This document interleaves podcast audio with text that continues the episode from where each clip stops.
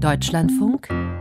Information und Musik das gemeinsame militärische Manöver von Russland und Weißrussland, das gerade stattfindet, Sabbat mit Namen Westen, bietet etwa 200.000 Menschen auf. Zudem verkünden die Präsidenten Putin und Lukaschenko ein großes wirtschaftliches Integrationsprogramm ihrer Staaten. Da werden ihre Beziehungen offenbar noch enger und zugleich setzen sie sich vom Westen und der NATO deutlich ab. Es kann keinen Zweifel am autoritär-repressiven Charakter beider Staaten geben. Und doch muss nach Wegen, neuen Wegen und Formaten auch einer deutschen Russlandpolitik gesucht werden. Darüber habe ich mit dem Politikwissenschaftler Andreas Heinemann-Grüder gesprochen. Er ist Konflikt- und Friedensforscher am Bonner Big Institut im Internationalen Konversionszentrum und ihn gefragt, mit dem Manöver ist ja offensichtlich auch eine Warnung an den Westen verbunden. Leben die postsowjetischen Staaten noch im Geist der Blockkonfrontation?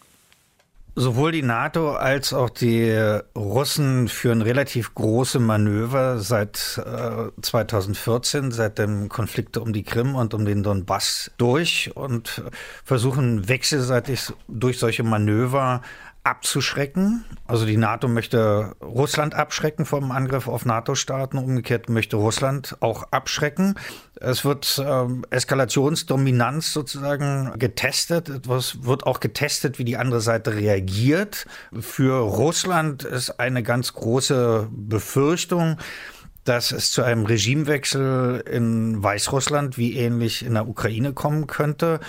Und dieses Sapat-Manöver ist sozusagen der Versuch, da vorab zu signalisieren, wir können da jede mögliche Intervention sozusagen abschrecken. Umgekehrt ist es auch ein Signal an die baltischen Staaten und an Polen, wie schnell eigentlich die NATO im Falle eines russischen Angriffs reagieren könnte. Und das wird mit so einem Manöver auch getestet. Russlands Präsident Wladimir Putin sagt, niemand soll es wagen, unsere roten Linien zu überschreiten. Da fragt man sich natürlich, was sind denn diese roten Linien? Reichen die vom Schwarzmeer bis zur Ostsee? Was ist damit gemeint? Ist das eine territoriale Angabe, die im Wagen geblieben ist? Haben Sie eine Idee? Russland betrachtet den postsowjetischen Raum mit Ausnahme des Baltikums als seine eigene Einflusssphäre. Insofern leben sie mental immer noch in der Sowjetunion und sagen, diese Staaten haben keine volle Souveränität, insbesondere nicht in außen- und sicherheitspolitischen Fragen, vielleicht auch nicht in ökonomischen, also Gas, Erdöl, Elektrizitätsfragen. Und insofern ist ein Hauptinteresse, wir möchten eine weitere Ausdehnung der NATO in den postsowjetischen Raum verhindern, weil das von ihnen als rote Linie definiert wird. Könnte es sein, dass die selbsternannten Volksrepubliken Luhansk und Donetsk vielleicht auch demnächst annektiert werden?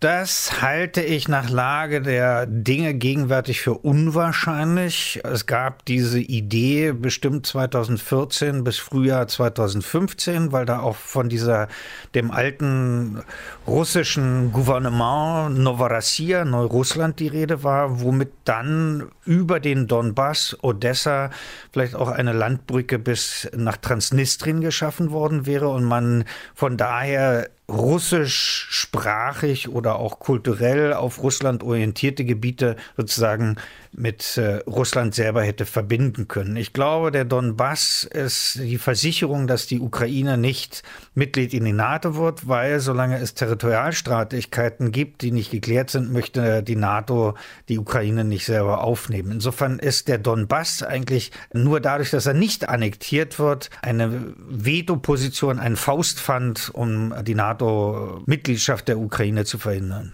Sie sind Friedens- oder arbeiten am Institut für Friedens- und Konfliktforschung der Uni Bonn. Und wenn man nur kurz nachdenkt, wird einem, glaube ich, klar, Syrien, Afghanistan, Belarus, Nahosten, ich klammer jetzt mal afrikanische Staaten aus. Ohne Russland geht es irgendwie nicht.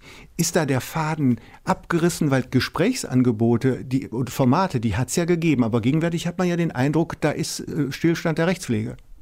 Es gab in den Jahren 2014, 15 durchaus eine Fülle von beinahe Zusammenstößen, auch zwischen russischen Flugzeugen und NATO-Flugzeugen. Da hat man wechselseitig auch so getestet, wie schnell die andere Seite reagieren wird. Da gibt es aber mittlerweile Kommunikationskanäle, um zumindest eine direkte militärische Konfrontation zwischen beiden Seiten zu verhindern. Ähnliche Kommunikationskanäle hat es auch in Syrien gegeben. Da hat man sich abgestimmt, die Amerikaner und die Russen, wer fliegt über welches Gebiet, damit es da nicht zu Abschüssen kommt. Es ist ja durch die Türkei einmal auch ein russisches Flugzeug abgeschossen worden. Solche Zwischenfälle will man verhindern.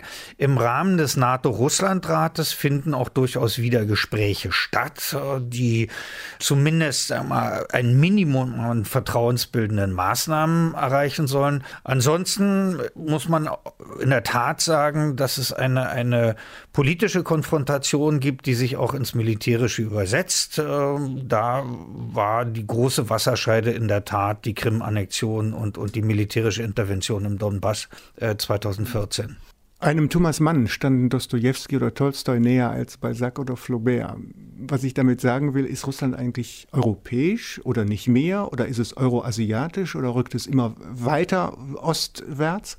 Also die Zugehörigkeit Russlands zu Europa, die ist vieldimensional im Bereich der Kultur, im Bereich der Wissenschaft, im Bereich der Technologie, äh, im Bereich selbst auch mal, Sport, Ballett und so weiter ist natürlich äh, Russland eher eine europäische Macht als eine asiatische Macht. Auch auf Russland hat äh, sag mal, das Christentum und, und viel größeren Einfluss gehabt, westliche Denker, westliche sag mal, auch Naturwissenschaftler als jetzt Konfuzius oder indischer, hinduistische oder buddhistische Kultur.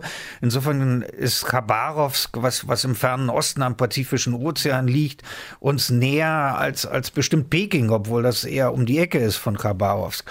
Politisch hat sich das sehr auseinanderentwickelt weil äh, die Enttäuschung jetzt über die letzten 20 Jahre, über, über die autoritäre Rückentwicklung Russland natürlich sehr groß ist.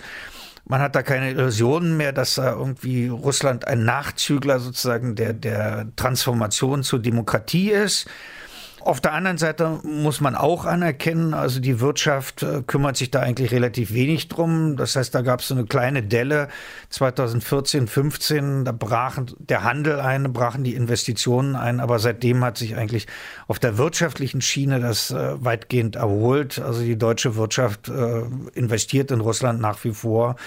Und insofern ist Russland Teil Europas muss man vielschichtig angucken. Militärisch ist es natürlich äh, der Gegner der NATO und vielleicht auch mal der sicherheitspolitischen Bemühungen innerhalb der EU.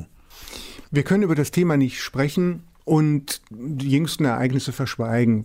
Was meine ich damit? Natürlich ähm, die Inhaftierung des Regimekritikers Nawalny. Ich denke auch an die Inhaftierung und Verurteilung des Theaterregisseurs Kirill Sebrennikov. Ich denke an die Ereignisse um die Punk-Frauenband Pussy Riot. Ich denke an den Agenten Skripal, der mit Novichok vermutlich ähm, umgebracht worden ist äh, und ähm, ähnliches. Rechnen Sie damit, dass vielleicht auch bei der Bundestagswahl der kommenden es russische Desinformation gibt wie in der Vergangenheit? Es hat über verschiedene russische Kanäle wie Russia Today, also RT oder auch Sputnik eine ziemlich starke Kampagne gegeben, insbesondere gegen die Grünen. Das ist über die Kanäle selber nicht so bedeutsam, sondern über das Reposting auf YouTube und auf Facebook und auf anderen äh, Kanälen, wo die Klickzahlen durchaus beachtlich sind. Es hat relativ frühzeitig Warnungen gegeben, dass äh, eine entsprechende Einmischung wie 2016 bei den US-Wahlen hier in Deutschland nicht toleriert wurde. Und insofern würde ich sagen, der Einfluss auf die Bundestagswahl war vergleichsweise gering, wenn man es vergleicht mit der Trump-Wahl und mit der Macron-Wahl, wo sie damals Le Pen, Marine Le Pen auch mit einem Kredit unterstützt haben. Das ist hier nicht sichtbar.